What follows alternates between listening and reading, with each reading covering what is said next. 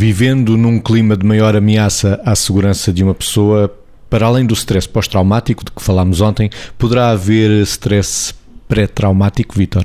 Eu acho que é um conceito importante e que pode vir a ter alguma tradução naquilo que é a, eh, a forma como concretamente as pessoas se podem sentir se forem muito dominadas pela antecipação de que alguma coisa má pode acontecer. O que é que eu quero dizer com isto? Sabendo uh, que uh, estão constantemente a ouvir na comunicação social coisas que acontecem a nível da, da insegurança, com uh, uma intensidade enorme nas suas, na sua tradução, como são os atentados.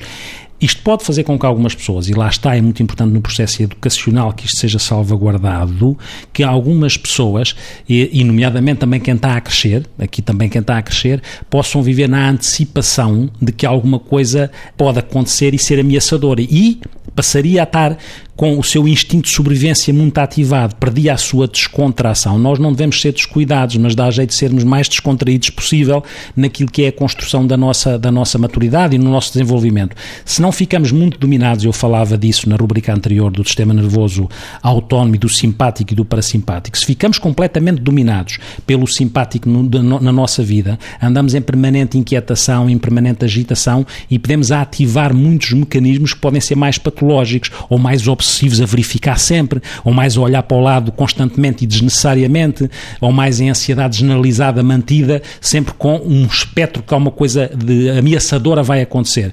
Isso também obriga que depois o nosso cérebro límbico das, do medo e das emoções e da fuga e ataque vá lá perguntar ao cérebro cognitivo se vale a pena estar tão desconfiado e aprender a regular o nosso cérebro límbico para não ser só dominado pelo foge, ataca, mas ter esta regulação do cérebro mais superior, se quisermos. Margarida, admitindo que existe um stress pré-traumático, que acompanhamento se poderia fazer na lógica da prevenção? Bom, quando, exatamente, quando, uh, quando as coisas são identificadas e quando se começa a perceber que há algum tipo de reações incapacitantes começam a emergir nas pessoas e resultam disto mesmo, não é? As pessoas podem de facto até pedir ajuda. E uh, eu diria que aqui há duas linhas importantes a ajudar.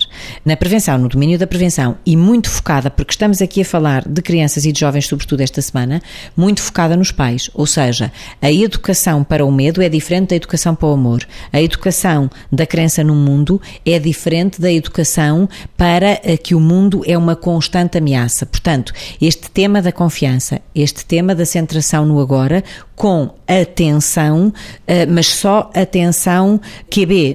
Portanto, toda aquela pedagogia que pode ser feita para a confiança, para a centração no agora, para a avaliação de riscos, mas sem que isso se, repercuta no impedimento da ação. Ou seja, nós não estamos, não há aqui, não se pode intervir em termos de prevenção, educando para inibir. Tem que se intervir educando para viver, com a consciência do mundo, mas com a confiança na vida. E a partir daqui há sempre uma perspectiva de futuro no qual a criança e o jovem continuam a acreditar e por isso podem ser, enquanto cidadãos do amanhã, eh, podem ser pessoas que são estruturadas e que elas mesmas, quando forem educadores, sejam também estruturantes. Por outro lado, no próprio grupo a que elas hoje pertencem, também passam estas boas mensagens, ou seja, esta mensagem que é a base disto tudo, que é viver vale a pena. E é neste nível de investimento que todos devemos empenhar-nos.